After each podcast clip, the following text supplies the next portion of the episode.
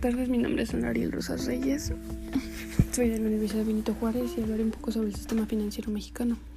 Mm, comenzando con la introducción, el sistema financiero mexicano es el conjunto de leyes, reglamentos, organismos e instituciones que generan, captan, administran, orientan y dirigen tanto el ahorro como la inversión y financiamiento dentro de un marco legal de referencia en el contexto político-económico que brinda nuestro país.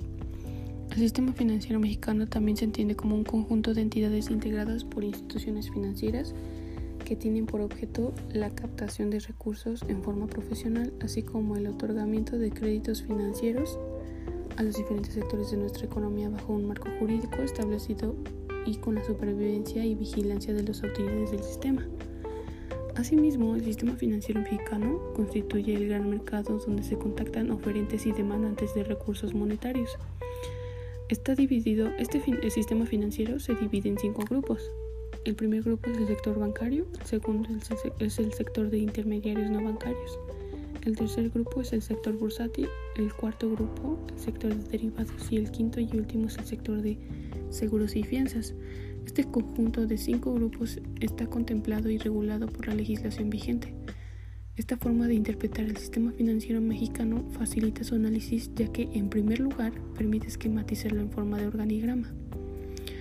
En este organigrama nos incluyen a los clientes, quienes realizan las transacciones y son los, participantes en los mercados, ya que estos eh, están prácticamente presentes en todos y cada uno de los sectores. Aparecen como diferentes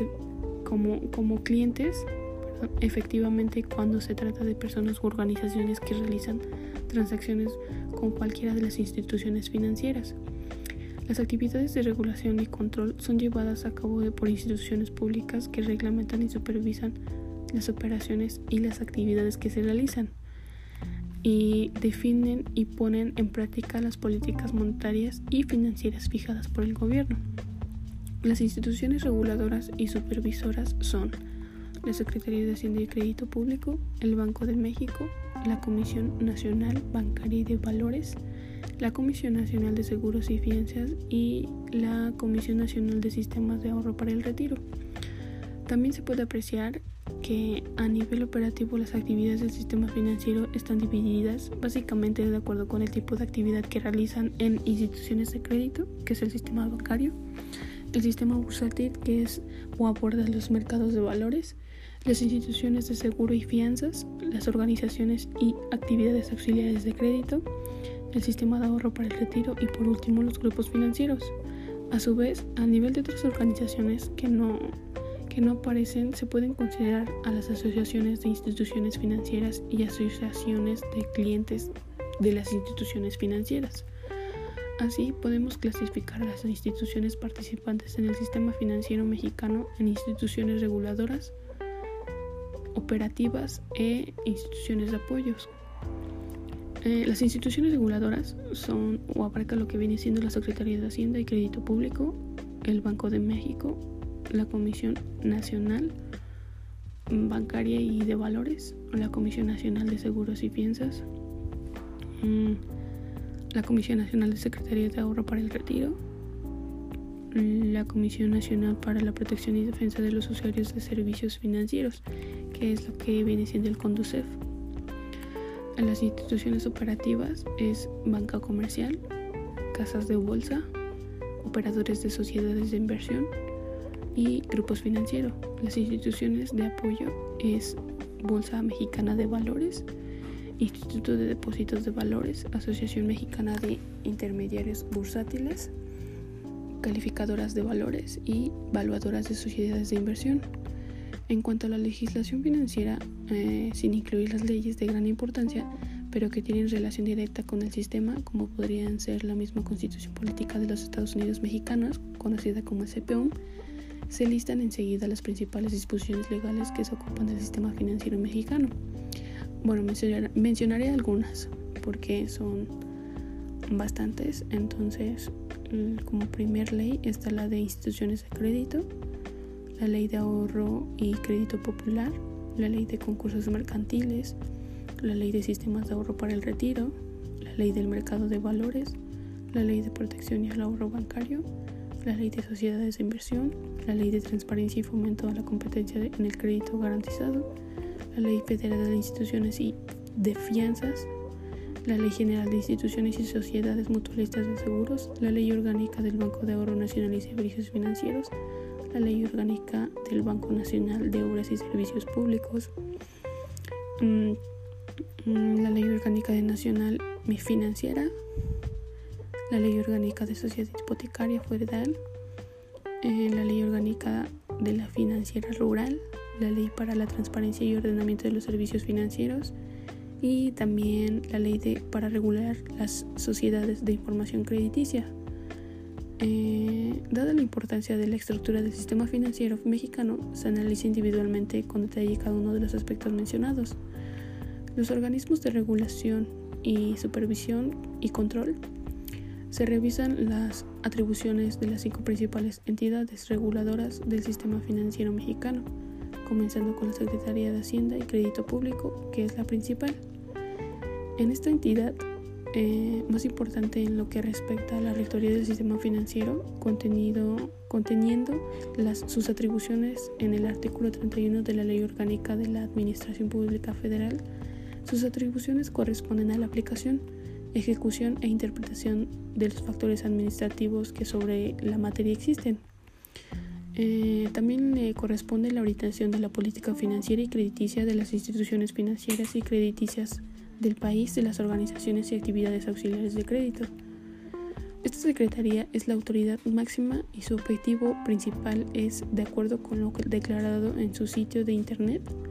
atender el nombre del Ejecutivo Federal en el despacho de sus asuntos a cargo de la Secretaría, conforme a su ámbito legal de competencia, así como planear y conducir sus actividades con sujeción a las políticas para el logro de los objetivos y prioridades del Plan Nacional de Desarrollo. De acuerdo con la misma fuente, sus principales funciones o algunas funciones son proponer, dirigir y controlar la política del gobierno federal en materia financiera, fiscal, de gasto público, crediticia, bancaria, monetaria, de divisas, de precios y tarifas. Em, controlar créditos internos y externos a cargo del gobierno federal, dirigir y coordinar la elaboración e integración del Plan Nacional de Desarrollo y los programas regionales y especiales que le encomienden el Ejecutivo Federal. También proponer el proyecto del presupuesto de la Secretaría, el de los ramos de deuda pública y de participaciones en entidades federativas y municipios, así como en el sector paraestatal coordinado. Y presentar al Ejecutivo Federal los proyectos de iniciativas de leyes o decretos, así como los proyectos de reglamentos, decretos, acuerdos y órdenes relativos a los asuntos de la competencia de la Secretaría y del sector paraestatal coordinado. Presentar mm, para su aprobación ante la Cámara de Diputados, previo acuerdo del presidente de la República, y también ejercer las atribuciones que le señalan las leyes en lo referente a banca múltiple, seguros y fianzas valores, organizaciones auxiliares del crédito, sociedades mutualistas de seguros y casas de cambio. Dentro del mercado de valores de Secretaría de Hacienda y Crédito Público, en su reglamento interior, publicado en el Diario Oficial de la Federación el 20 de agosto de 1993, en su artículo 30, fracción primera, establece que tiene como funciones formular para su aprobación superior las políticas de promoción, regulación y supervisión, de las instituciones de seguros y de fianzas, instituciones para el depósito de valores, sociedades de inversión, las casas de bolsa y las casas de cambio. Además de las funciones ya mencionadas, la Secretaría de Hacienda y Crédito Público, como el órgano del Poder Ejecutivo Federal dentro del mercado de valores, tiene las siguientes facultades. Proponer políticas de orientación, otorgar y revocar autorizaciones para la constitución y operación de casas de bolsa y bolsas de valores, señalar en algunos casos las operaciones que, sin ser concertadas en bolsa, deban considerarse como realizadas para los socios de la misma, aprobar los impuestos de las bolsas de valores, señalar las actividades que pueden realizar los agentes de valores, conocer y resolver las inconformidades de los sujetos de la ley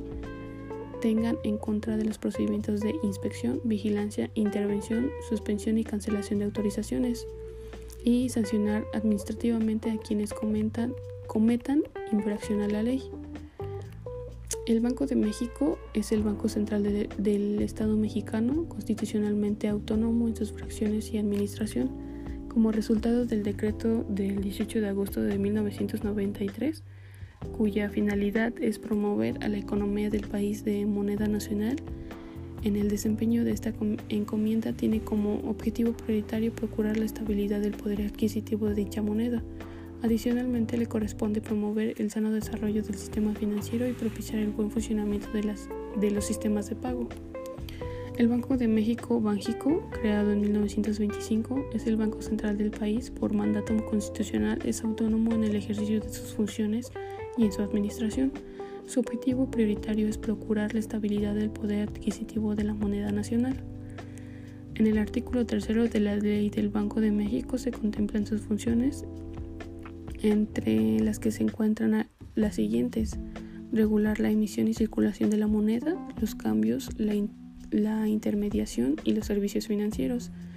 Operar con las instituciones de crédito como banco de reserva y, y acreditante de última instancia presta, presta servicios de tesorería del gobierno federal y actúa como agente financiero del mismo. Participa en el Fondo Monetario Internacional y entre otros organismos de cooperación financiera. Eh, opera con los organismos mencionados en el párrafo anterior y administra el Fondo Bancario de Protección al Ahorro, fideicomiso creado con la finalidad de prevenir problemas financieros en los bancos múltiples. Otras funciones con relación a la regulación crediticia y cambiera son recibir depósitos bancarios de moneda nacional del gobierno federal, otorgamiento de crédito al gobierno federal, opera con bonos valores a cargo del gobierno federal, realizar pagos o cobros que el gobierno federal requiera hacer en el extranjero, celebrar operaciones con divisas, oro y plata, incluyendo el reporto, y fungir con depositario y administrador de las reservas internacionales del país. Eh, la Comisión Nacional Bancaria y de Valores. Eh, la Comisión Nacional Bancaria, este organismo fue creado en el mes de enero de 1925 por decreto presidencial con la finalidad de supervisar el funcionamiento de las instituciones financieras afiliadas y así garantizar eh, la transparencia en sus operaciones. Mm, dependía directamente de la Secretaría de Hacienda y Crédito Público. la Comisión Nacional de Valores este, dependía de la Secretaría de Hacienda y Crédito Público y también fue creada por decreto presidencial el 11 de febrero de 1946, que de acuerdo con lo establecido en, la, en su capítulo quinto de la Ley del Mercado de Valores y sus disposiciones reglamentarias, tenía como objetivo regular el mercado de valores y vigilar la debida observancia de dichos ordenamientos. La Comisión Bancaria y de Valores en el Diario Oficial de la Federación fue publicada el 28 de abril de 1995 y aparece el decreto donde se crea la CNBA